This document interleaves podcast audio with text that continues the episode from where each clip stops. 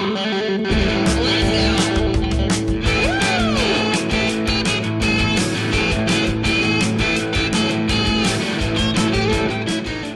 ¿Qué tal amigos de Mi Food? Qué placer saludarles donde quiera que nos esté escuchando, en Spotify o en cualquiera de las plataformas, porque ya tenemos sorpresa, también ya estamos en Apple y por supuesto que también estamos en YouTube. Un abrazo para todos, gracias por sintonizarnos. Tenemos un programa muy especial, muy particular, un tipo al que primero que nada admiro, admiro mucho como eh, futbolista, por supuesto, porque es un referente, es el capitán, todavía se le llama así, aunque ya no juegue de la selección mexicana, pero además lo admiro porque he tenido la fortuna de conocerlo en los últimos años, de intimar, de tener una relación más allá del trabajo y la verdad es un extraordinario ser humano. Tiene cara de gruñón, medio enojón, no parece que tiene un buen corazón, pero tiene un corazón del tamaño que no cabe en su casa. Mi querido capitán, te doy la bienvenida. Beto García Aspe, gracias por estar con nosotros. ¿Cómo estás? Hola, ¿qué tal, Gustavo? Te, te mando un fuerte abrazo. Qué mentiroso eres, pero bueno, eh, la verdad que, que, te mando abrazo. Le mando un abrazo no. a Andrés, a Rafa, a no, todos y, y, aquí encantado para platicar. ¿Eh? Por supuesto que sí lo es, no parece, ¿verdad, Rafa? ¿Cómo estás, Maco Partner? Parece partner de lo que de lo que realmente es porque ya en corto es un tipo con un corazón enorme y que además tiene una causa muy particular también por ayudar personas. La gente a lo mejor tampoco lo sabe mucho, pero Beto trabaja mucho en temas del turismo también. ¿Cómo estás, partner? Bien, muy bien, partner. Encantado de volver a estar aquí en, en mi food. Andrés, te mando un, un abrazo, bro. Y, y, por supuesto al Capi. Yo, a ver, ¿qué te puedo decir del Capi? En algún momento yo, yo, yo se lo decía, incluso en un, en un capítulo, aquí también lo comenté, ¿no? El privilegio para mí, por ejemplo, yo, sabes yo soy de, salí de los Pumas, ¿no? Sí. Para mí, el, el, hecho de. Yo me hice Puma porque veía a Alberto García Aspe, veía a Jorge Campos, a, a Luis García. Ese Pumas de, de, época, esa es la, la realidad, ¿no? Que pasa, en, en, ese torneo pasaban por arriba de cualquiera, eran la base de la selección nacional, ya lo decías, el capi eterno de la selección. Entonces, soy hoy, hoy compañero, poder aprender con él, estar un rato, sí, es, es una chulada de, de persona, nada más es el, es el ceño de gruñón de mi Beto, pero es un crack. Y yo aplaudo todavía lo que dices, ¿no? porque hay que aplaudir más el tema del altruismo, de ayudar cuando no se dice y no se sabe. Eh, me, me, parece que aún más tiene, tiene valor. Entonces, bienvenido, crack. Te mando, te mando un fuerte abrazo, mi Beto. Igualmente, mi Rafa, muchas gracias. Encantado. Ah, Andrés Trujillo, qué placer saludarte en este episodio 2 de Mi Food. ¿Cómo estás? Todo muy bien, Gus. Muchas gracias. Este, Rafa, saludos. Beto, aquí feliz de tenerte en el programa con nosotros, de verdad, así como ya dijeron mis compañeros, yo he sido fan del fútbol toda la vida, este, te admiro, yo te veía en los mundiales, festejé tus goles como loco, como si fuera gol mío, nos hiciste felices, nos hiciste vibrar en los mundiales, en tus partidos, ahora en tu época como narrador, como comentarista, de verdad es que es un privilegio irte y feliz de que estés acá con nosotros, que platiques con nosotros y también este, platicar un poco de esto de altruismo que haces, que vale la pena este, que se corra la voz y que se sepa y que pues, podamos poner nuestro granito de arena. No, pues muchas gracias Andrés, te mando un fuerte abrazo y, y bueno, eh, ya, Gustavo, éntrale porque ya son muchos elogios. Ya, ya el Capi, el Capi Gruñón como siempre. Bueno, el Capi es eh, todo lo que usted ya escuchó, pero además sigue siendo de alguna manera el capitán porque cuando nos toca viajar con él, Rafa, ¿no? El Mundial, por ejemplo, el que siempre el grito ya estuvo y el que siempre ponía el orden, pues era el querido capitán, sigue siendo el mismo fuera y dentro de la cancha. Bueno, pues eh, bienvenido, eh, mi querido Capi, a mi food. Platícanos un poquito eh, si nos lo permites, porque vaya que tienes un currículo extraordinario, ¿no? Por supuesto, los mundiales del 94, del 98, del 2002, eh, estrella con Pumas, eh, vicepresidente de Pumas en el 2012, ya trabajaste en Televisa también, y bueno, tienes ya un rato con nosotros aquí en la última palabra. ¿Cuándo es que te diste cuenta que podías ser futbolista profesional? Porque tú alguna vez me contaste, Beto, y perdón que cuente la intimidad, que tu hermano Rodrigo, por ejemplo, también jugaba muy bien al fútbol, ¿no? Y que luego había cuates ahí en el Asturiano o en la Cáscara que también jugaban muy bien, pero ¿cuándo fue donde tú te diste cuenta que podías ser profesional? No, bueno, a ver, Gustavo, tú lo sabes perfecto, o sea, desde niño, desde los cinco años, uh, yo sabía, desde los cinco años yo empecé a jugar en el Asturiano y se supone que no se podía. En la categoría, en la D, que era la categoría más chica, era a partir de los siete y yo ahí hice mi chanchullo, y llevé mis papeles todo yo solito y, me aceptaron, o sea, me aceptaron. pero, pero, pausa, pausa. Te, aceptaron porque te vieron tan determinado a inscribirte que hasta risa les diste. Quería jugar fútbol, quería jugar, claro. ¿no? A escondidas de tus papás, ¿no? sí, totalmente. Es que, a ver, tengo tres hermanos mayores, ¿no? Y, mis papás iban a inscribir a mis tres hermanos mayores y a mí no me iba, o sea, me dijo que no podía porque yo tenía cinco años, que era hasta los siete, igual, o sea, yo fui, agarré mis papeles y con una decisión, cuando ya habían inscrito a mis hermanos, eh, yo fui solito y, me inscribí y les dio tanta risa a los papás que estaban en las inscripciones que, que, me aceptaron. Ya el siguiente año ya no me querían aceptar, le dije, ah, chinga, ¿cómo no? ¿Cómo vas a aceptar si ya me aceptaste el año pasado? Ahorita ya te una temporada, o sea, por favor. Y ya seguí jugando y, y, por eso jugué en esa categoría cinco años, o sea, increíble porque empecé dos años antes, ¿no? Y, y bueno, y la verdad nos fue muy bien, empecé de arquero. A ver, para mí Miguel Marín era mi idolazo, no tienes idea cómo admiraba al gato Marín, que en paz descanse, y, de ahí yo empecé portero, pero obviamente mi papá hizo ahí chanchullo también. Un día que me enfermé del oído, fue y le dijo, quítamelo de portero, o sea, con esa estatura no va a ser portero nunca, sácalo a la cancha y todo. Y bueno, tenía razón, y al final de cuentas ya después de ese, de ese, problema que tuve en el oído, regresé y el técnico me dijo, no, ya vas a la media cancha, vete para allá, vas para acá. Y bueno, y ahí empecé pero que yo sintiera, bueno, yo siempre, o sea, desde, desde esa edad le dije a mi madre que iba a ser futbolista profesional, o sea, entonces tenía muy claro, a ver, yo creo que lo más importante, y creo que lo sabe tanto Rafa, Andrés, tú, eh, que cuando te propones algo y lo quieres conseguir, vas con todo, ¿no? Vas con todo y lo vas a hacer como sea, pero vas a conseguirlo. Y yo desde ahí fue, gracias a Dios se me dio muy fácil, ¿eh? Porque yo lo busqué, pero a mí me buscaron. No es que yo me fuera a probar a Pumas o que yo fuera, o sea, yo estaba jugando en el Asturiano, jugaba en el Colegio México de Acoxpa, en, la escuela, en, Interclubs, fuimos campeones, jugamos un torneo contra Pumas, contra Cruz Azul, América, las fuerzas básicas, y de ahí Memo Vázquez padre me vio y, de ahí no me quitó el ojo, me fue siguiendo, fuimos a un torneo a Denver donde ya fue con, con el mismo Colegio México, fue Memo Vázquez, fue David Patiño, Félix Fernández, que es el más malo de todos, pero bueno, nos los llevamos también Félix. Y de ahí no tienes idea. Bueno, les metimos de siete para arriba a todos y, y, rompimos ese torneo de Denver. Y de ahí cuando regreso, ya regreso a las fuerzas básicas de Pumas. Ahí ya Memo Padre me invita y me dice que ya me vaya. Y ahí es cuando entramos ya a las fuerzas básicas. Yo tenía 14 años y, y nos mete a la, a la categoría de 15 en esa categoría de 15, Rafa se acordará perfectamente de, de Memo, de Baeza, éramos como varios jugadores que la jugaban bastante bien y conseguimos ahí el título, en ese, siendo más chicos, conseguimos el título en, en, la categoría de 15 y de ahí después vino la reserva y antes había reserva central y reserva profesional. Entonces empecé yo con un, después de, fíjate, cuando, después de ser campeón, porque eso muchas veces la gente no sabe, porque también hay obstáculos y eso los tienes que ir sorteando. Yo me acuerdo que después de ese título que ganamos con, con Memo, que, que ahí era técnico Memo Papá, y lo ganamos ese, ese título, paso a la siguiente categoría y el técnico que estaba en la siguiente categoría no me quería nada. Entonces empecé a tener problemas, roces con él y llegó un momento en que lo mandé a la fregada y dije, me no le pegaste, ¿verdad? No le diste un... No, no, no, no le pegué, pero me fui, o sea, le dije, ahí te ves y, y, nos vemos. Y cuando me iba en ese, era ese técnico, pero además Genaro Bermúdez era el otro técnico, siempre había dos, una pareja en cada, en cada categoría y, y Genaro me dijo, estás loco, tú no te vas. Y, le habló luego, a Memo y, y de ahí me, me llevaron a la reserva central entonces, en lugar de quedarme en esa categoría, me mandaron a la reserva central, empecé ya a viajar con jugadores que ya jugaban en primera división, que algunos los mandaban a la central, otros a, la reserva profesional.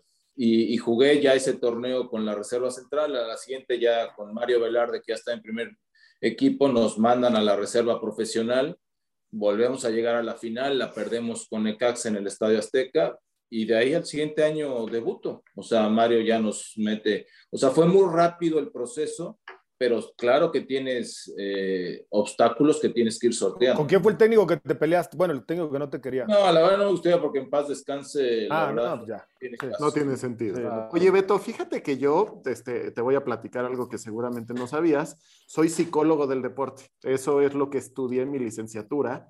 Déjame decirte que me acaba de saltar, ahorita que platicabas tu historia, tu manera de jugar en la cancha se nota o sea, y va acorde a tu historia a los cinco años. O sea, es increíble, tú en la cancha eras aguerrido, peleabas para cada pelota, no te daba bien nada.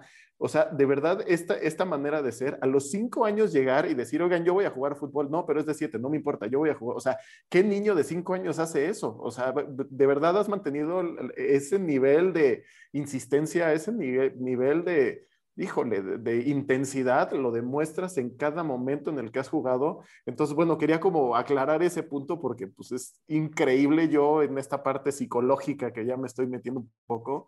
Desde chiquito lo mencionaste y que dices, el proceso fue muy rápido, hijo, fue muy rápido Beto, desde los cinco años a todo, es un proceso en el cual tuviste que pasar por muchos equipos, todo, y, felicitarte desde el lado psicológico, que es lo mío, de verdad felicitarte porque esa tenacidad se notó desde chico. No, pues muchas gracias, pero a, ver, tenía, como, como te decía, tenía tres hermanos mayores y siempre jugaba con gente más grande que yo, ¿no? De dos, tres o hasta cuatro años mayor. Y ahorita a lo mejor si tú dices entre 20 y 25 ya no se nota tanto, ¿no? Pero cuando dices entre 5 y 10 años, pues es una barbaridad, o sea, de diferencia. Me acuerdo que jugando con ellos, bueno, me la pasé, me rompieron la clavícula, descalabrado cada rato, o sea, porque siempre jugaba con gente mayor, pero no me importaba. Yo con tal de jugar fútbol, hacía lo que fuera y me iba con mis hermanos y... ¿Quién jugaba mejor de los cuatro, Beto? En serio.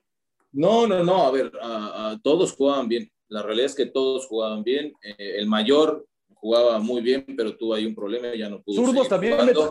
No. eres el único zurdo? No, yo soy el único zurdo, pero a ver, el, segundo, eh, que era el más figurín, porque este jugaba de contención, era más así, ese a lo mejor no, pero el que le sigue, Tito, eh, era centro delantero y era una fiera también. O sea, no, no, jugaba muy bien pero pues obviamente les gustó más la fiesta y esa es la realidad. O sea, cuando uno tiene que decir... Déjalo, está calladito, ahorita no está hablando. No, no, ahí se lo sabe. eso no se puede, o sea, o, te decides a ser profesional y, y, te comprometes o, o, como muchos, hay muchísimos y lo dijimos siempre, hay grandes eh, jugadores que había en, en, el llano, en el asturiano, yo te puedo decir, en Interclubs, todo, pero que no, no se comprometían. Cuando ya llegas, y ese es el otro, mi hermano el más chico, cuando yo ya había jugado en Pumas todo, que, que quiere entrar, lo conseguimos, entró, al mes ya estaba afuera, dijo, no, yo no soy para... Rodrigo, el más chico, sí, dijo, yo no soy para esto, no, no, se vayan y no te digo todo lo que más dijo, pero se fue a estudiar y punto, hoy es socio del despacho donde estuvo mi papá, o sea, maravilloso, entonces le va muy bien, o sea, pero cada quien, ¿no? Cada quien por eso te digo que las metas que cada quien se propone y eso las tienes que tener muy claras y así es. es algo que en tu carrera, Beto, por eso digo que a la fecha te dicen capi, ¿no? Eh, es la realidad. Eh, más allá de tus condiciones, por supuesto, para jugar fútbol, que eran muy buenas, creo que el distintivo especial era eso, como lo dice, lo dice Andrés, a ver, a los cinco años querer jugar, después eh, siempre, si algo denotabas de Beto Aspo en la cancha, era el carácter, eres esa, personalidad diferente a todos, ¿no? Y por eso a la fecha eres recordado, la, verdad, como el Capi. hemos tenido el gusto incluso de, jugar golf y eres así de exigente hasta en el golf, ¿no? eres un tipo que así eres, así eres. Ese carácter lo trasladas a donde sea y, me parece que ha sido la clave e insisto, Beto, el, distintivo para que seas todavía a la fecha el, eterno capitán. Yo te diría, ver, ahí en la selección, así, cuéntame por favor alguna de esa, de esa selección que para mí este, ha sido la mejor, ¿no? La, la del 94, yo, yo lo, sigo sosteniendo. Eh, eh platícame alguna intimidad, cuéntanos algo que digo que ayer ahí tú eras, obviamente en todos, en todos esos años tú eras el capo en esa selección, con gente muy importante, ¿no? Ya estaba Cuauhtémoc, digo, todo, el Brody, eh, todo, toda la cantidad de futbolistas que, que, que, tuviste a tu alrededor, Beto, y tú siendo ese líder, platícanos algo, por favor, que tengas así muy presente de ese, de ese mundial o de esa selección.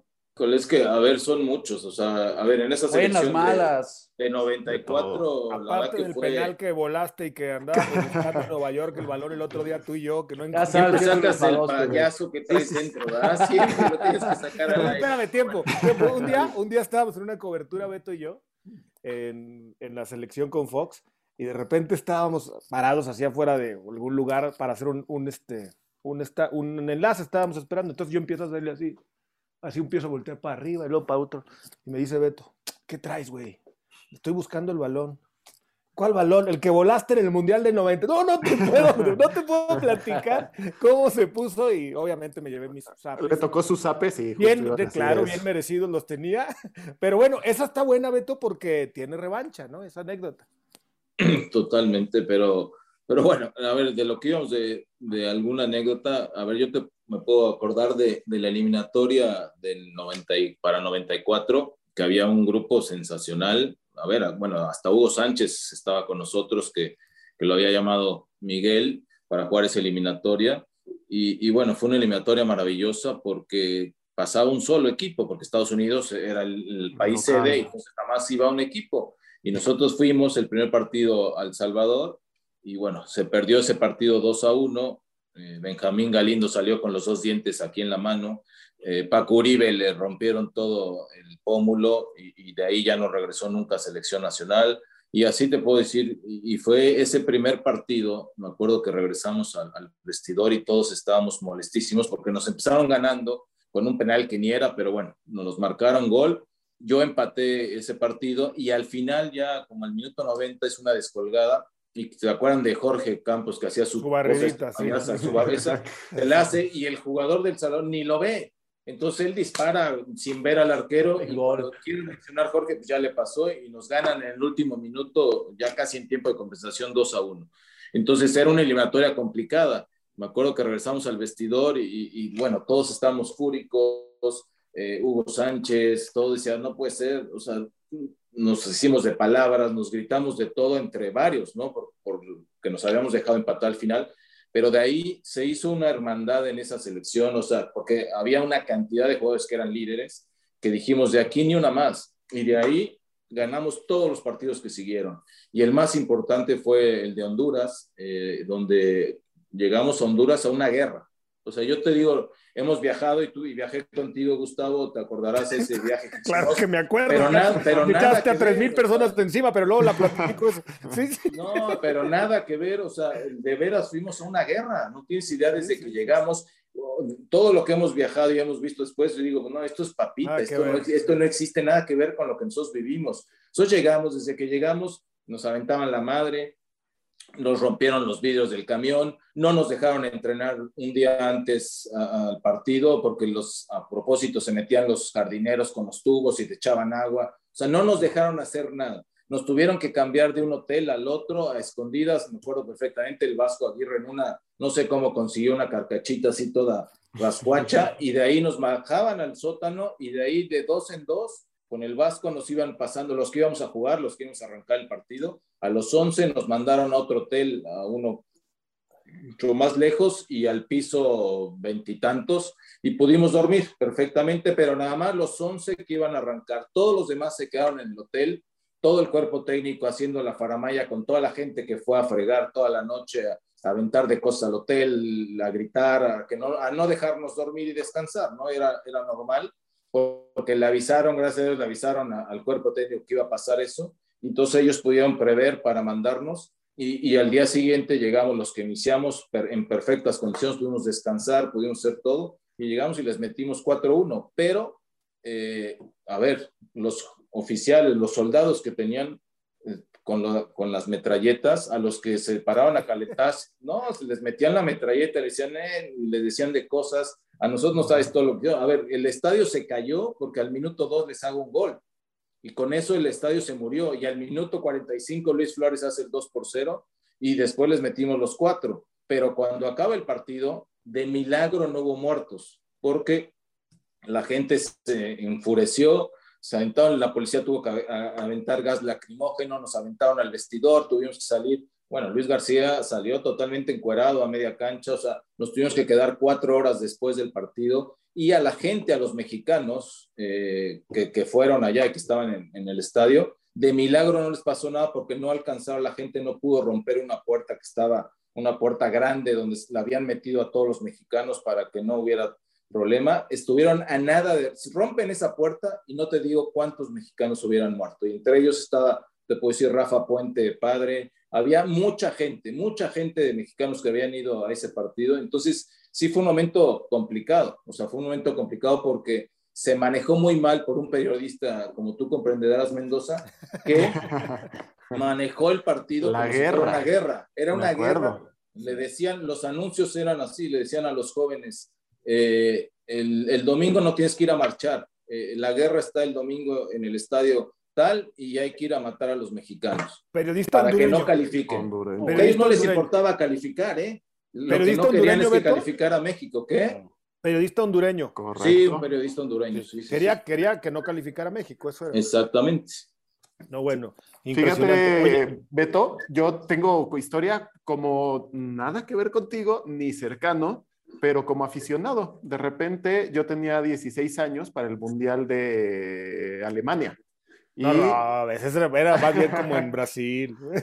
16, no, Alemania, soy joven, soy un niño. No, ya sé, este, y se acerca, este, y queríamos ir a un partido de eliminatoria. Nos acercamos con uno de las agencias oficiales y les dijimos, oye, queremos ir a un, un, partido, se nos antoja uno bueno, entonces, ¿qué tal un Honduras? Un... Nos dijo, no, se acerquen ahí. O sea, si ustedes creen que se ve como muy intenso en la televisión, es otra cosa. Acabamos yendo a Panamá, a, ver el partido de Panamá, que seguramente se acordarán. buena. Todo un gol de, sí, un gol de Ramón Morales, este, y después un gol de Chilena de, de Panamá, que nos bañaron, pero bueno, o sea, sí, nosotros como aficionados nos dijeron no vayan, o sea, de verdad el ambiente es denso, denso. Luego les platico la que me tocó vivir con el Capi también en una cobertura ahí en Honduras, ya en otra ciudad, ¿no? Ya en San Pedro Sula, tú lo, el otro lo jugaste en Tegucigalpa, si no me la memoria, Beto. Pero bueno, eh, a ver, Capi, tú dijiste hace rato un punto clave hoy en el fútbol que parece sencillo, pero te lo pregunto porque lo hemos platicado Rafa, Andrés y tú y yo. No, tú dijiste hace rato un punto clave. En el 94 habíamos muchos líderes, muchos. Y bueno, pues casi todo el equipo titular era líder. Hoy día, Beto, en la selección mexicana hay pocos líderes. Tan es así que tuvieron que llevar a Rafa Márquez, el bueno, perdón, Rafa, al último mundial. al último para Gustavo, ¿eh? No, no para nadie más ¿Sabes que, sabes que es broma de ah, cariño, de respeto. Rafa, tuvieron que llevar a Rafa Márquez como líder a esa selección del Mundial de, de Rusia cuando, pues, ya a lo mejor Rafa estaba por retirarse, Beto. Hoy día, ¿por qué faltan líderes en la selección? ¿Por qué no hay? ¿Cuál sería la explicación lógica? Bueno, a ver, también son cuestión de las camadas que van surgiendo, ¿no? Yo sí creo que regularmente hay líderes y hay líderes de diferentes características, ¿eh? Porque hay líderes que de repente ni hablan, pero que con lo que hacen dentro del terreno de juego, con eso se convierten en líderes y, sus compañeros los siguen, ¿no? Hay otros que sí hablan mucho y pueden gritar, pueden regañar, pueden hacer muchas cosas. en nuestra época lo que pasa es que se juntaron muchos, o sea, no sé, fue una muy buena camada, también yo creo que también mucho tiene que ver el trabajo en fuerzas básicas, ¿no? El cómo van escogiendo a los jugadores, el perfil que van teniendo. En nuestra época en Pumas se escogía muy bien, había muy buenos técnicos, muy buenos maestros. A ver, para mí siempre lo he dicho, Pumas fue mi escuela, o sea, mi escuela, ahí me forjé, ahí aprendí muchísimas cosas, los técnicos. A ver, Miguel Mejía Barón que ni era mi técnico, o sea, mi técnico era Memo, después fueron otros técnicos, pero Miguel me venía siguiendo desde que yo llegué a Pumas y, Miguel para mí después fue mi mentor porque me conocía a la perfección. Cuando yo ya estoy en primera división, él me conocía a la perfección y me hizo madurar muchísimo. Y no se diga cuando ya fue mi técnico, porque cuando fue mi técnico, te puedo poner un ejemplo muy fácil, eh, eh, me llegó a sentar, me sentó una vez y me sacaba, sabía que me volvía loco cuando me sacaban en el segundo tiempo al 15, al 20, hijo, no, no tienes idea, lo, para mí era que había sido un desastre, o sea, por más que hubiera jugado bien todo, si me sacaban en el segundo tiempo, fue un desastre, yo me volvía loco, o sea, y, y Miguel lo empezó a hacer porque me decía, a ver, mientras no aprendas a, marcar, o sea, que no nada más es atacar y, y, regreses y hagas tal, te voy a seguir sacando. Hasta que no, o sea, me fue llevando hasta que, pues bueno, me hizo ser un futbolista mucho más completo porque aprendí que tenía que también recuperar la pelota. Y cuando aprendí a recuperar la pelota, pues te vuelves un jugador mucho más completo, pues tienes la recuperación y aparte la llegada para hacer goles y, para dar servicios y para filtrar servicios a tus compañeros. O sea, te me fue llevando. Entonces yo creo que eso tiene mucho que ver porque en esa selección de 94 había mucho jugador de Pumas. O sea, obviamente, lógicamente, por, por Miguel y, por todo el cuerpo técnico, pues, se inclinaban a gente que conocían a la perfección y que sabían que en los momentos difíciles iban a, a, dar el, ahora sí que el repunte para conseguir triunfos, ¿no? Te estoy hablando de Jorge Campos, de Claudio Suárez, de Luis García, bueno, infinidad de jugadores, Ramírez Perales, o sea, jugadores que sabías y que a lo mejor no, todos tienen que ser esos líderes que tú, que, que, a lo mejor de fuera digan, este es el líder, ¿no? Sino que ellos solitos en el vestidor saben hacer cosas que, que te va ayudando al grupo, ¿no? En, en, todos aspectos. Entonces, yo creo que en la actualidad a lo mejor no hay la cantidad de líderes que antes, pero seguramente hay algunos. Yo considero, por ejemplo, no sé qué piense Rafa, para mí el, el último líder después de Rafa es Guardado, ¿no? Yo creo que él es el, el líder de este, de este grupo último que, que, y por eso lo siguen llamando, porque no es que hoy Guardado pase por su mejor momento, ya, ya con la edad y todo, pero ese liderazgo siempre lo tiene el jugador que, que lo ha sabido aplicar, ¿no? Y, y, por eso tú decías, a ver, ¿por qué llaman a Rafa? Pues tienen que llamarlo a Rafa en el último mundial porque te va a ayudar en sí. el grupo, ¿no? En, a eso fue, y también siendo titular, ¿no? No jugando el partido más, más, más importante. ¿Qué, ¿Qué, tanto, ¿Qué tanto, Beto, ves, ves de diferencia hoy en los chavos? Porque, mira, mencionas esa camada, ¿no? Del 94 y cómo fue tu crecimiento en Pumas. Y, y, y la verdad es que yo lo, yo lo veía también cuando a mí me, me tocó empezar, ¿no? No había tantos eh, distractores, por decirlo de, de, alguna manera. No, también no se ganaba tanto dinero en un inicio, o sea, para tener un buen contrato como chavo, te, te la tenías que rajar y tenías que llegar a ser Beto Aspe para que después llegara, ¿no? Eso. Hoy, hoy parece que de repente con muy poco, ya en este fútbol mexicano, pues los chavos tienen muchas distracciones, los chavos ya empiezan a ganar mucho dinero. Son figuras, esa es la verdad. Con 10 partidos a lo mejor este, jugados en las Chivas o en el América o en Cruz Azul, en el mismo Pumas ya se vuelven figuras, Beto. Y eso hace que de repente, no sé si terminen eh, por desconcentrarse, perder hambre, este, y ya no, ya no notar esa, pues esa pasión, ¿no? ese carácter, esas ganas de, de, de, conseguir más. No sé, no sé qué tanto vaya por ahí el tema con los chavos hoy en día, Beto. ¿Cómo ves?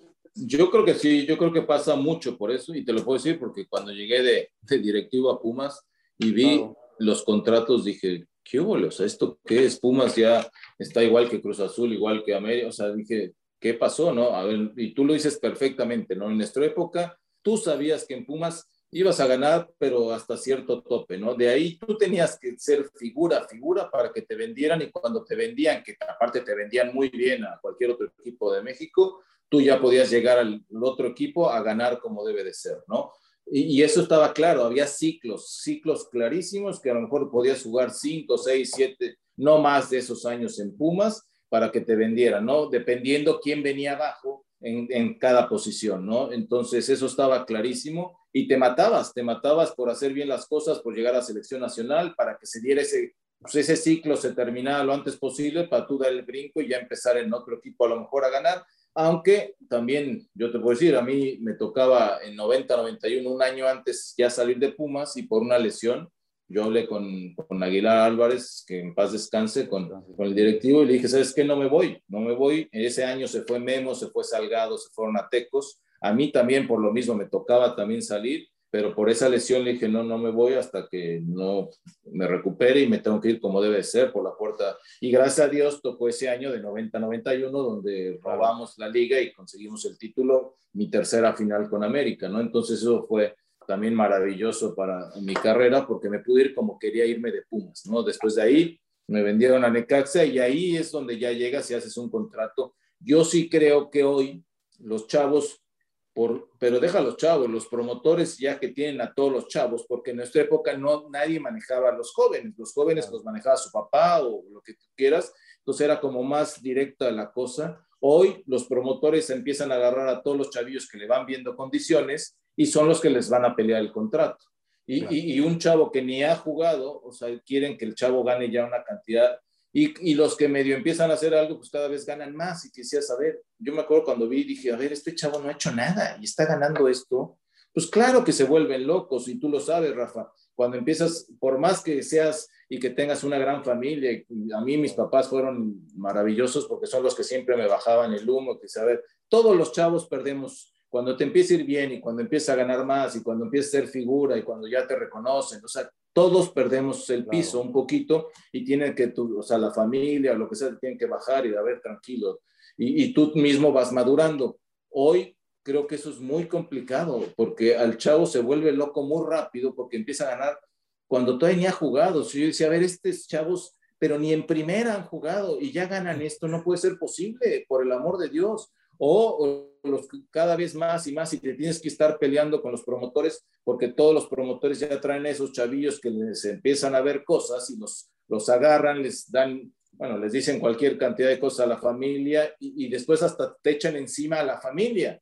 Tú como directivo quieres arreglar y, entonces ya llega también el promotor con el papá y, y, te empiezan, o sea, sí creo que eso ha afectado un poco, ¿no? E, e, el, el que tú sepas que tienes que ir de menos a más y poquito y ir consiguiendo las cosas. Sí, muchos chavos pierden la cabeza y entonces, ahora sí, como dicen, su focus, o sea, en lugar de estar en tengo que jugar bien y tengo que hacer las cosas, tengo que hacer, empiezan a, a ver otras cosas, ¿no? El que, ay, mira, la fiesta, el esto, ¿por qué? Porque ya estoy ganando tanto, pues ya como que ya la hice, ¿no? O sea, ya aquí ya, y no es cierto, o sea, no es cierto, o sea, Además de que cuando ya puedes ganar muy bien, tienes que seguir muy concentrado porque también se te puede ir. Cuando uno piensa que ya ganó, que ya hizo esto todo muy bien. Cuando pues viene luego el bajón. ¿sí? Pues claro, ya te llevó la fregada porque entonces ya no vas a seguir creciendo ni vas a mantener. ¿Cómo puedes asegurar tu futuro eh, siendo un deportista, en nuestro caso futbolista? Pues mínimo jugando 10 años a gran nivel, ¿no? O sea, que puedas tener, y muchos no lo consiguen por eso porque con un año que tuvieron bueno, pues ya les vale y empiezan a fijarse hacia otras cosas, ¿no? Yo creo que por ahí va un poco la cosa, no sé si así lo pienses tú, Rafa, también, sí, creo que lo compartimos, ¿no? Sí, totalmente, totalmente, por eso te lo, te lo preguntaba, porque es muy claro, ¿no? Digo, el, el, dices el, el foco, cómo, cómo antes ya lo traían claro, y sí creo que todas estas distracciones le, pues sí le terminan jugando. ¿Algo, algo más, Parnero? ¿Cómo vamos de tiempo? Dinos no, vamos bien, vamos bien, pero es momento de ir a la sección que te gusta mucho, que me gusta mucho, de nuestros amigos de Bodegas Alianza, de mi bar.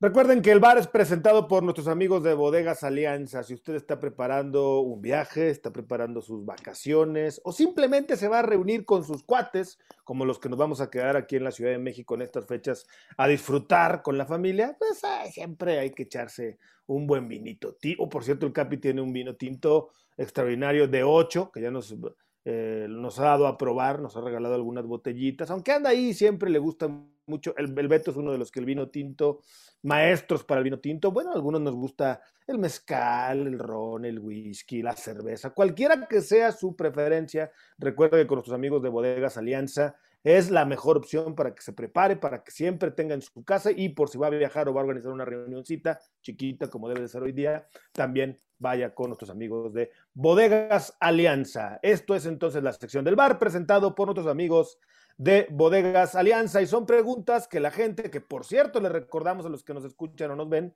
que nos mande sus preguntas en las redes sociales, aquí aparecen abajo de Mi Food, en Instagram, en Twitter, pregúntenos eh, qué, cuál sería su pregunta para el siguiente episodio, obviamente, y entonces ya las incluimos aquí en la lista. Vamos a comenzar, Andrés, por favor, con el capitán Beto García.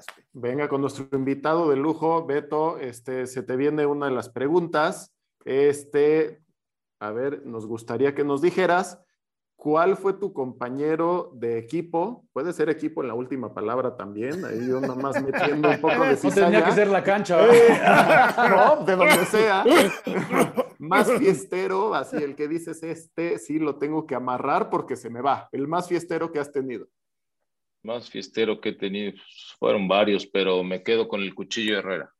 El cuchillo Herrera. ¿Tendrás alguna anécdota así que, que, que, que venga o, o, mejor la dejamos? Pues mira, la anécdota estaba buenísima esta. A ver, estábamos concentrados, iba a pelear Julio César Chávez. Julio César Chávez era el compadre del cuchillo Herrera y, estábamos cenando y de repente nos pusieron la pantalla para ver la pelea y de repente cuando va subiendo Julio César Chávez al escenario, vemos al cuchillo a su lado con el, con el cinturón.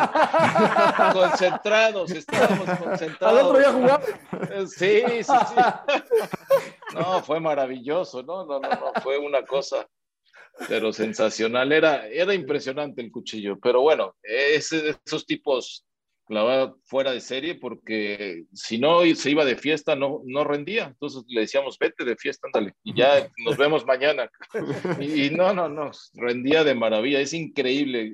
Yo, por ejemplo, si me desvelaba ya no rendías al día siguiente. Este señor, el cuchillo era impresionante porque podía hacer lo que quisiera, pero al día siguiente estaba y corría lo que tenía que correr y, y todo, como lo hizo en la final ante Cruz Azul, que, que secó ahí a, al argentino eh, Zamora, así era este, pero la verdad sí fue una risa cuando tú ves a tu compañero con el que estás concentrado, con el que estás sentado en otra mesa, Sí, sí, sí, fue maravilloso eso. O sea que el cuchillo le podemos decir el, también el demonio de Tasmania. No sé si sepan esa, los demonios de Tasmania, dato cultural, solo pueden comer literalmente después de pelearse. Si no se pelean, no pueden comer. Mm. Así el cuchillo. Si no tenía fiesta, no podía jugar. Entonces, pues, era ahí parecido. Venga, la próxima de El Bar de nuestros amigos de Bodegas Alianza. Buenísimo. La siguiente es para ti, Rafa. Este, esta no te compromete tanto, es más bien futbolística, pero venga. Este, ¿Cuál es el portero al que más te costaba meterle gol? Al que decías, hijo, este güey me conoce, me, o sea, que, que dijeras, este me cuesta trabajo. Y yo, Talavera, ¿eh? Creo que, creo que Alfredo Talavera se me, se me, complicó, se me complicó bastante. Digo, son, son de esas, Beto, no sé si tenga un dato así curioso, pero son de repente de esas, de esas este, no sé, estadísticas, ¿no? Que, que, hay porteros a los que se te da. Por ejemplo, yo uno de los porteros que más le marqué, digo, y es, el, es de lo mejor, es Memo Ochoa. Y, y, y, en la estadística resulta que se, que se me daba, ¿no? Cuando revisas, bueno, pues se te daba de repente marcarle a ciertos porteros. A Talavera, complicadísimo. Creo que es no sé si uno a lo mucho le debe haber anotado. La ¿Tú, Beto, te acuerdas de alguno así? No, la verdad que no, no me acuerdo de uno en especial, pero me acuerdo que de los poquitos que, y que era principalmente en penales, fue la bomba Díaz que, que me, me, atajó uno. y sí, a partir de que me atajó ese, después le tiré varios, pero sí tenía que concentrarme mucho, era como ya, no sé si psicológico o algo, pero tenía, o sea, nada más me paró uno, pero después de ese, o sea, sí se los metí, pero como muy justitos, ¿no? Me costaba, como que sí sientes como intimidación de algún arquero y era nada más con él, ¿no? De ahí en fuera casi nadie. En Bélgica nadie, ¿verdad, Beto? El portero en Bélgica, mm. nadie te imponía para tirar penales. Esta también está, está buena, pero este, a ver si me platicas. ¿Qué tan difícil? Todos sabemos que le vas a Santos, no, no es un secreto. Sí. Este, ¿Qué tan difícil luego es como meterle, o sea, cuando le meten gol a Santos, gritar el gol como si fuera normal? Sé que eres profesional, pero de repente debe de doler, ¿no? Pues fíjate que, digo, no sé, me imagino que cada persona que le toca, cada narrador, eh, lo verá diferente, pero eh, yo estoy tan envuelto en un rol, aquí Beto y, Rafa saben perfectamente, les ha tocado hacer muchísimos partidos conmigo, estoy tan, tan como que me me vuelvo loco con el micrófono y, no me acuerdo, o sea, no es que no me acuerde que le voy a un equipo o a otro, sino que disfruto igual, o sea, gritar un gol de uno o de otro, ¿no? Es más, te voy a decir que cada partido que me toca narrar al Santos Laguna en Fox o donde sea, y grito un gol eh, en contra de Santos, la gente de Torreón dicen que no le voy al Santos, que por qué le grito el gol en contra, ¿no? No sé a qué estarán acostumbrados, no sé si porque luego oyen las transmisiones de radio locales, no sé, la verdad desconozco cuál sea su motivo, ¿no? Porque constantemente me, me, pues me putean en las redes sociales, ¿no? Ah, tú no le vas al Santos, qué mal lagunero eres, tú eres de aquí, ¿por qué no, por qué gritan los goles del... Bueno, yo la verdad, te soy sincero, en ese momento... Y, también están los otros, partner. ¿No? Te dicen que, que, eres un cargado hacia el Santos, ¿no? Sí, sí, y, y acá, exacto. Exactamente. Y, lo, y si, si el gol es contra Monterrey, León, Tigres, ah, sí, pues gritaste el gol con todo porque le vas al Santos. Pero si te pones a analizar y escuchas una grabación, voy a, vas a escuchar de los que ya narré, que grité igual el de Tigres o el de América o el de Chivas o el de Santos. Y aquí Rafa y Beto no me van a dejar mentir. Yo los grito igual, sin importar si es un equipo que transmite la televisora. Ah, porque, sí, claro, porque ustedes transmiten a Pachuca o a Tijuana o a Monterrey o a Querétaro, por eso los gritan mal los de... No es cierto. Bueno, en mi caso, créanme que no. Y no, no, no. Pues sí, a lo mejor ya después de. Ya que lo grité, ya. Ay, güey, se lo hicieron al Santos. Pero la verdad es que no lo estoy pensando en este momento. Buenísimo. Este, Rafa, tenemos una que nos llegó también en redes sociales, este, de Casiopea, arroba Casiopea, que nos pregunta en qué momento, este, es muy parecida a la pregunta que tuvimos de Beto hace ratito, pero esta es del VAR. ¿Supiste que ibas a llegar a primera división, a profesional? te viste como un futbolista profesional? Sí, mira, comparto mucho lo que dice Beto eh, eh, y creo que en algún momento lo habíamos platicado. El tenerla clara, yo creo que es básico, ¿no? Para lo que quieras. Y yo en ese sentido, al igual que Beto, lo comparto. Yo tenía muy claro lo que quería, ¿no? No, no había dudas. Yo quería ser futbolista profesional, lo tenía clavado desde niño. Igual empecé a los cuatro años, ¿no? En la categoría prepíldora se llamaba. O sea, lo, lo tenía muy claro y fue hasta cierto punto un proceso natural, ¿eh? No, no puedo hablar de que, híjole, fue, fue eh, lo complicado, ¿no? Que hemos escuchado historias, que si el Chicharo no lo quiso no sé quién, que si a Carlos Hermosillo de, equipo en equipo lo estuvieron cambiando hasta que llegó. La verdad que fue un proceso de cierta manera hasta natural, ¿no? Llegué a Pumas, me recibieron, fui creciendo categoría tras categoría hasta llegar a segunda división, o sea, no, no, no, yo creo que fue ese tema de tenerla siempre clara y saber lo que quería, ¿no? Oye, Beto, aquí llega otra pregunta de arroba, de arroba Guzmán Fox, que dice, ¿qué sentiste cuando fallaste el penal del 94? ¿Y cómo te desquitaste? No, bueno, que sentí fue la muerte, ¿no? O sea, porque, a ver, yo, lo fallé por bruto, por, o sea, porque había tirado el penal. No, me queda claro que por eso lo fallaste, ¿no? así, como, así como tú todos los días, así yo por eso ese día, ¿no? Pero... Se te metió el Mendoza, básicamente. No, a lo que voy es, yo había tirado el penal en ese mismo partido con el que habíamos empatado a uno y, y, y cuando viene la, la, serie de, de, penales, que ya nos fuimos hasta, hasta los penales, yo había hecho el 1-1 y con esto después. Pero cuando viene el que tienes que hacer la lista de los cinco que van a patear, eh, yo le digo a Miguel que yo voy de quinto y que Benja vaya de primero porque yo ya había tirado un penal. Y Miguel me dice, no, no, no, ¿cómo tú eres el tirador? O sea, tú vas de uno. Y dije, ah, pues órale, no pasa nada, entonces voy de uno. Y ya, la tenía muy clara y, y dije, a ver, la voy a tirar de esta manera pero el problema es que como ya había tirado un penal en ese mismo partido, cuando pongo el balón y, me echo un poquito para atrás, es una fracción de segundo. y, a lo mejor una dudita de nada hace que el cuerpo, eche un poquitito más el cuerpo hacia atrás y, pega en el travesaño y se va, ¿no? Y se vuela. Entonces, eh, la verdad que, que, fue terrible, o sea, me quería morir porque después vino Jorge y me, o sea, cuando la fallé, me acuerdo que llega Jorge, me abraza y me dice, se la voy a parar este güey, o sea, lo conozco perfecto y, dicho y hecho va y la para, y la para. Entonces, eh, se puede decir que ahí yo ya no, ya quitaba mi problema, ¿no? Pero no, después vinieron dos compañeros, también la fallaron, ellos la metieron y perdimos. Y yo siempre voy a quedar con eso porque, a ver, yo era el que le tenía que poner, ahora sí que el ejemplo a mis compañeros, ¿no? Yo estoy convencido que si yo la meto, o sea, ganamos, o sea, porque le daba confianza a Marcelino, le daba confianza a Jorge, al que viniera. Entonces... Eh, ¿Tuviste pues revancha, Beto? pero tuve la revancha, obviamente. O sea, en la vida siempre vas a tener revanchas, pero sí, sí me dolió muchísimo. Eso sí quiero decirlo, claramente me dolió en el alma, porque sabía que esa selección, a ver, si nosotros hubiéramos pasado, eh, Bulgaria después le ganó a Alemania, llegó hasta la semifinal con Italia. Nosotros ya habíamos jugado con Italia y habíamos sido mejores que Italia, empatamos en, en, la, en el de grupos. Entonces yo estaba convencido y creo que todos estábamos convencidos de que podíamos seguir avanzando y llegar hasta las últimas instancias, pero bueno, por esta circunstancia no se dio. Y después viene la revancha, sí, sí, sí, uno se prepara siempre cuando te caes. Lo peor es, a ver, la más fácil para mí era decir, ya no tiro penales en la selección. ¿Para qué carambas? O sea, mejor ya me, evito y a lo mejor ni en mi equipo, ¿no? Que lo tire alguien más. Y no, para nada. Eso hizo que todos los días, o no, si no era todos los días, por lo menos cuatro veces a la semana, me pusiera acabando, como muchos nos quedamos a tirar tiros de castigo, voleas, centros, lo que quieras, penales y penales y penales y penales. Así me la pasé cuatro años desde que pasó todo esto hasta el siguiente mundial. Y gracias a Dios se dio la, o sea, para que sea una revancha tiene que ser más o menos en las mismas circunstancias, ¿no? Y se dio contra, contra Bélgica en el Mundial de 98 cuando íbamos perdiendo 2 a 0 y, llega un penal para, para poderlo. Había soñado y me acuerdo perfectamente que que un día antes había soñado que se iba a dar en ese partido y se dio. O sea, se dio que me iba a llegar la revancha y por eso llegó Luis Hernández todo así, ya sabes, loco, que ya, porque había metido dos goles a Corea, quería meter y, lo, y es entendible, pero no, no, lo mandé a la fregada a Luis y dije, no, no, este es mi revancha y lo tengo claro.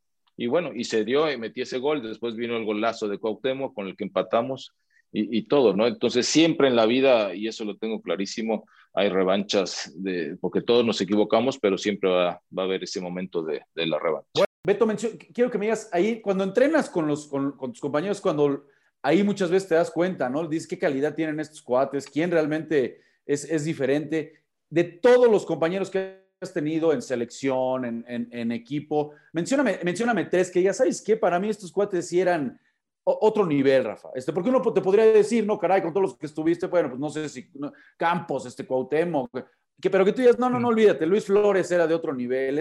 ¿con, quién te, ¿Con quién te quedas, Beto, de todos los, los que estuviste y compartiste en la cancha? Híjole, es difícil, pero a ver, ahí te va, déjame. Así diferente, a ver, con Hugo, lo que pasa es que Hugo ya fue en su última etapa, ¿no? Seguramente Hugo en su mejor etapa era un fuera de serie, ¿no? Que metía todas, pero, pero con todo y eso, podría quedarme con él por la manera de definir, ¿no? O sea, era impresionante cómo, cómo definía así, o sea, si la tenía, la metía, o sea, no, no fallaba. Pero a ver, uno es Luis Flores, como tú lo dijiste, o sea, el, tenerlo de tu compañero, el entrenar con él todos los días, todo, ahí te das cuenta de, de, la calidad que tenía, ¿no? Es un tipo que pudo haberla, pero roto totalmente en Europa, ¿no? No sé si fue más cuestión familiar todo, después de que tuvo su gran temporada en España y todo después que te tiene que regresar, pero era un fuera de serie. Luis, ah, bueno, tan es así que él era centro delantero y acabó jugando de 10 por la calidad que tenía, ¿no? Que, que, a ver, le quitó el puesto a Benjamín Galindo, que todo el mundo habla de Benjamín Galindo, en el momento cuando después se lesiona y él ya no puede ir, ¿cómo se llama?, al Mundial de 94, pero en Copa América, eh, perdón, antes de Copa América, en eliminatorias, Luis Flores le quitó el puesto a Benjamín.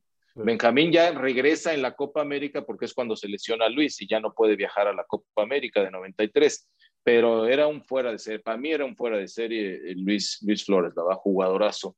Otro jugador que, que sí me, con el que entrené, eh, Francescoli, ¿no? Enzo Francescoli, con todo, de que cuando yo llegué él ya estaba grande y todo, era impresionante la, la facilidad con la que te encaraba, con la que frenaba, con la que llevaba el pie, la pelota pegada al pie, o sea, la verdad que, que me agradó mucho el poder tener esos poco tiempo, pero el poder entrenar con él, ¿no? Mi ídolo, eh, mi ídolo, no sabía, nunca te había confesado, Beto, que es uno de mis ídolos, Enzo Francesco. Ah, sí, Enzo. De hecho, ¿Te acordarás de un portero que vino a México a Santos Laguna, José Miguel, venía de River? Sí, claro. Fue campeón ustedes, ¿no? Esa, esa temporada del 96 donde Bricio legalmente marca bien el gol de Jared Borgetti, ¿no? ¿Lo recordarás? Sí, cuando... Ese Perfectamente lo recuerdo. José Miguel me regaló una camiseta de Enzo Francesco firmada, entonces imagínate, pero bueno.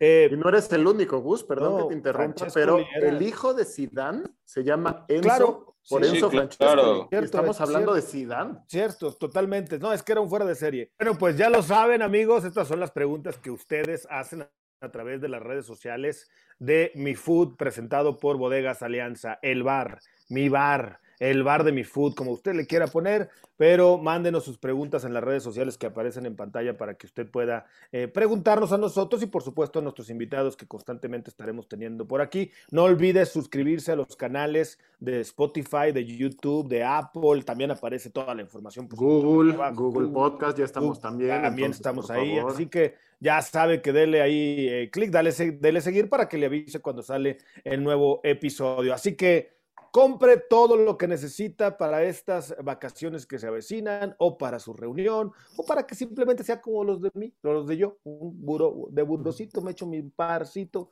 un una par buena cava, mira, buena cava, tengo buena cabita, claro que sí, así que cómprelo con nuestros amigos de Bodegas Alianza. Esto fue el bar de nuestros amigos de Bodegas Alianza. Beto, yo tengo una pregunta ahorita que platicaste de los goles y eso. Fíjate que yo tengo en la mente dos golazos. Uno te tocó vivir como futbolista, el otro como comentarista. Este, ¿Cuál te gusta más? El de Cuauhtémoc Blanco contra Bélgica, que a pierna cambiada, centro de Ramón, o sea, de verdad fue una locura. O el de, como comentarista, Toluca, el de Cardoso que corre, o sea, que hace la finta, deja pasar, hace un piquetito, se la pasa ciña, taconcito, o sea, un espectáculo. El Chiquis García, me parece, se la deja y nada más la, toca y la mete. ¿Cuál, ¿Cuál para ti es mejor gol? No, bueno, a ver, para mí, importancia le daría obviamente el de Cuauhtémoc, que estás en un mundial y, y porque íbamos perdiendo 2 a 1 y fue vital ese gol. Y aparte, cómo hace la resolución, ¿no? O sea, pero si me hablas de, de estética, de, de, no, no, el de Toluca fue un golazo y sí me tocó en la transmisión el, el llevarlo y fueron creo que 15 toques, o sea, 15 toques que aparte era contra el América, entonces le pusieron ahí un baile, pa, pa, pa, fue un golazo. No, el de Cardoso fue un verdadero golazo, porque ninguno aparte, el Chiquis García que pudo haber él definido, busca a su compañero, o sea, y después llega Cardoso y define, pero después de una jugada que salió desde la portería del, o sea, de la portería contraria, ¿no? De la portería, de ahí vino todo, fue un verdadero golazo. Creo que estéticamente mucho mejor el de, el de Cardoso, pero el de, el de Cuauhtémoc, la manera de, de solucionar, porque el servicio de Ramón es como que se, se va a pasar. Si no mete la pierna izquierda, no le llega. Entonces No, él no, lo no. hace y, Técnicamente. técnicamente fue excepcional lo de, Y que se le Oye, ocurriera hacerlo. No, y por eso es una Eso. genialidad, ¿no? Oye, Rafa, ¿Qué onda, partner? quiéreme mucho. ¿Quieres un mezcal? Quiéreme mucho, ¿Quieres por favor, mi Rafa. Le damos la bienvenida a nuestros amigos del mezcal Quiéreme mucho, el mejor mezcal mexicano, calidad De exportación mundial, impresionante. Esto es Me Pongo Fino con nuestros amigos de Quiéreme mucho. Entonces le damos la bienvenida a nuestros amigos de Quiéreme mucho, este mezcal que la verdad vale la pena que lo pruebe, encuéntrelo y usted se va a deleitar con uno de los mejores mezcales. Bueno, me pongo fino cuando, esto es presentado por nuestros amigos de Quiéreme mucho. ¿Cuándo te pones fino tú, Beto? Cuando vas a patear un penal, cuando vas a jugar tenis, cuando vas a jugar golf, cuando vas a entrar a un partido, cuando vas a cenar con tu mujer. ¿Cuándo te pones fino, Beto? Yo me pongo fino cuando voy a cenar con mi mujer. Un buen, una buena cena, un buen vino, disfrutar con mi mujer. La verdad que la paso de maravilla. Ahí me, queda- pongo muy fino. Y, y ¿sabes qué? Me, quedo me queda claro y te doy la razón porque además me ha tocado la fortuna de vivirlo, cenar contigo y con tu mujer Rosy, a la que le mandamos un fuerte abrazo. Rafa, ¿tú cuándo te pones fino, partner? Yo también, partner, también eh, cuando voy con mi mujer, también cuando voy con los amigos, ¿no? Cuando se hace, cuando se juntan los amigos, aunque ahorita hay poca la banda, por supuesto, tiene que ser limitado, ¿no? Cupo limitado. Pero sí, sí, sobre todo también cuando estoy con mi mujer, buena compañía, y es cuando hay que ponerse, hay que ponerse fino con un buen mezcal. Ya me salieron muy mandilones, Andrés. ¿Tú cuándo te No. pones fino? Justo iba a decir, si no digo con mi esposa, pues ¿qué- ¿dónde voy a quedar yo? Voy a ser el que no le importa. Entonces me pongo finísimo de viaje con mi esposa. Y pedimos un mezcalito, un quiéreme mucho, porque ahí es donde me pongo fino en los viajes con mi esposa. Gus, no te Yo me pongo atrás. fino cuando voy a cenar con mi esposa, claro, pues ¿qué voy a decir? Después de que los tres dijeron eso, voy a quedar mal si no. Y además es verdad, me pongo fino cuando ceno con mi esposa y cuando estoy en la casa y cuando salgo de viaje. Iremos presentándole diferentes secciones más de nuestros amigos de Quiéreme mucho, este mezcal que vale la pena que lo pruebes, extraordinario. Mi querido capitán, pues como siempre es un placer platicar contigo. Eh, no sé si quieras contar algo, que te preguntemos algo o de- decir algo que no te preguntamos, ¿no? Eh, eh, referente a tu vida, al deporte, lo que tú quieras. No, la verdad que la verdad que estuvo muy agradable, les agradezco la, la plática, la pasé de, de maravilla, pero bueno, si me quieren preguntar lo que quieran ustedes, A ver, Andrés. encantado, pero, pero a, a ver, Andrés, que sí, que, que es el que menos me conoce, Sí. que me ¿Qué pregunte algo preguntar? diferente. Pues yo, yo creo que te voy a preguntar, Beto, es un poco futbol, futbolero también, pero es algo que yo siempre he tenido en la cabeza. Jugaste Copa América, una de las históricas de Copa América, donde La no se ganó al sí. final, donde de verdad, o sea, mucho, siempre se dice, ¿no? Será mejor este equipo que el de la Copa América del 93. O sea, es referencia siempre. Jugaste en el América, jugaste en el Necaxa, en el Necaxa, o sea, de verdad de los mejores equipos en México que yo haya visto. No, no, era un equipazo, o sea, de verdad, Alex Aguinaga, Ivo Basay, el ratón Zárate, este, estabas tú, Cuauhtémoc Blanco, de verdad, o sea, nombres que, que marcan. ¿Cuál consideras tú que haya sido el equipo más talentoso en el que jugaste? Híjole, es que sí, es, me la pones muy complicada, a ver, talentoso. eh, es que diferente equipo a selección, ¿no? De, de selección, a lo mejor donde para mí había más talento eh, fue la de, esa de 93 que dices, ¿no? Aparte el equipo jugaba espectacular, ¿no? Habíamos, llegamos a un gran nivel. Eh, y en, en, los equipos me quedo con, a ver, con el Pumas de 90-91 y con el Necaxa de, del equipo de la década, ¿no? El que, el que nombraste, a ver, porque había grandes figuras en ese equipo. Eh, a ver, eh, como tú dijiste, Aguinaga, creo que es de los mejores extranjeros que han venido al fútbol mexicano. Basay, no se diga. Después el delantero estaba Peláez, eh, después te pones hacia abajo y, y estaba Nacho Ambriz, Gerardo Esquivel, bueno, estaba Alex y estaba yo por el lado izquierdo pero después te vas atrás y estaba Navarro, estaba, a lo mejor el Picas no, pero era sensacional el Piquitas. Pero ¿cómo no dejaba pasar a nadie. No, eh, siempre lo querías tener en tu, en tu equipo, al Picas, siempre acá de este lado. Y, y después Vilches, que llegó también el, el, chileno este que fue que también sensacional central.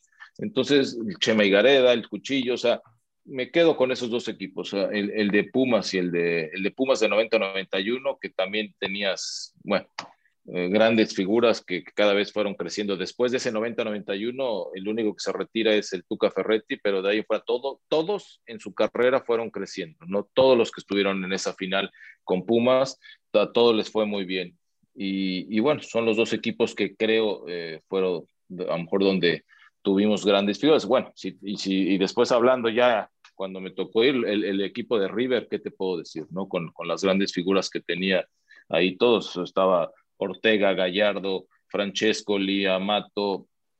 Eh, en la zona defensiva estaba Celso Ayala, el, paraguayo este, Burgos en la portería, Hernán Díaz, Altamirano, Astrada, Almeida, o sea, bueno, te puedo decir que plan de Cedrés, o sea, era un equipo, ese sí es un equipazo también de jugadores que Crespo, que se me estaba yendo, o sea, entonces te puedo decir, o sea, no, bueno, es que te digo, cuando yo estuve, Crespo no jugaba, era un chamaco de 18 años que, no jugaba, estaba empezando apenas, entonces él no era el titular, o sea, él después se fue haciendo titular y después, a ver, Argentina en esa época hacías tres goles en un partido y ya costabas 15 millones de dólares en el gráfico, entonces, y más siendo delantero, o sea, la verdad, pero la verdad, era un, si te vas al plantel, impresionante ese de River.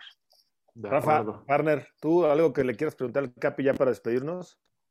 No, no, pues yo, yo, le, yo nada más le digo, agradecerle al, al, al, Capi, la verdad, ver cuándo nos va a dar unas clasecitas de, de golf, de, por supuesto, de, de pádel. Vago, tú sabes que es vago para todo. ¿eh? Es vago, es vago, es, muy, es competitivo, ya lo, ya, lo, ya, lo, ya lo teníamos aquí, ¿no? Ya lo, ya lo decíamos. Entonces, no, nada más agradecerle a mi, a mi querido Beto que haya estado aquí con, con nosotros en mi food.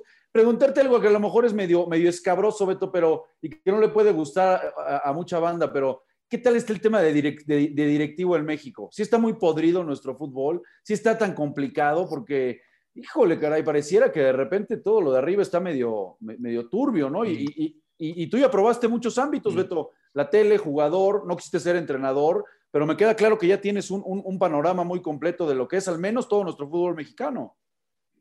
Sí, sí, sí, sí es complicado, no, no es fácil ser, ser directivo y de repente si no le entras a ciertas cosas, a lo mejor puedes estorbar, ¿no? Entonces, yo la verdad aprendí muchísimo, fue como en dos años que estuve en Pumas, fue como una maestría en Harvard, la verdad, de, de todo lo que ves y de cómo se, todos los manejos que hay. Y, y que bueno, eh, te digo, yo aprendí una barbaridad, me pude haber eh, equivocado en algunas cosas, pero también acerté en muchas más, creo que fueron así. Y, y, bueno, la realidad es que no es fácil, o sea, tienes que tener como que el apoyo, ¿no? Y el que la gente que estás, o la gente arriba, el dueño, lo que digas, tengas ese apoyo, porque si no, a veces sí es, sí es complicado. Pero yo no puedo generalizar, como tú lo sabes, Rafa, en todo hay gente muy buena y muy derecha, como hay otros que sí. ¿Te gustaría regresar? ¿no? ¿Te gustaría en algún momento otro, otro Sí, sí me gustaría a lo mejor, pero en un muy buen proyecto, ¿no? Y que lo tengas muy claro, o sea, no, no cualquiera, o sea, no cualquiera. Y sabes, uno que me encantaría es si se diera, que, que se ha hablado mucho de repente, si en Puebla, en mismo Puebla, o sea, ese equipo le tengo un cariño también, por, por algo vivo claro. ahí hace más de 20 años, y, y, creo que ese equipo, esa plaza es espectacular. ¿eh? Te la puedo poner a la par de León, ¿sí? O sea, si Puebla anda bien y, y, armas un buen equipo y le das a la gente, ese estadio lo llenas todos los partidos. Yo cuando llegué a Puebla, todos los partidos se llenaba el estadio y estábamos peleando el descenso. O sea, llegué a un equipo que estaba peleando el descenso, bueno, que había descendido y que se... Terminaron en la liguilla, Beto, ¿no? Y acabamos en la liguilla, exactamente. Entonces, e, es una plaza maravillosa, la gente se le entrega. Entonces, me gustaría, sí, se da con, con ciertas cosas, obviamente. y que limpien toda la directiva de Puebla, ¿no, Beto? no, bueno, estoy, eso estoy hablando perfectamente, no sería con esto, o sea, con alguien, por eso se habla de que se puede vender y podría llegar gente, nuevos empresarios, no, esto, ahí sería algo diferente, ¿no? Beto, pues te agradecemos muchísimo que hayas estado con nosotros en Mi Food, Andrés Trujillo, mi padre Rafael Márquez Lugo, eh, todo el equipo de producción. Te damos las gracias, Capi, y bueno, pues ahí nos seguiremos sintonizando. Ya sabes que te seguiremos dando lata siempre, Beto. Un abrazo. No, al contrario, un abrazo a todos, a, Andrés, a Rafa, a Tigus, eh, encantado de, esta charla. Yo soy Gustavo Mendoza. Siga las redes sociales de Mi Food, inscríbase en nuestros canales en las diferentes plataformas y dele eh, like también a todo lo que está usted escuchando o viendo. Un abrazo, gracias.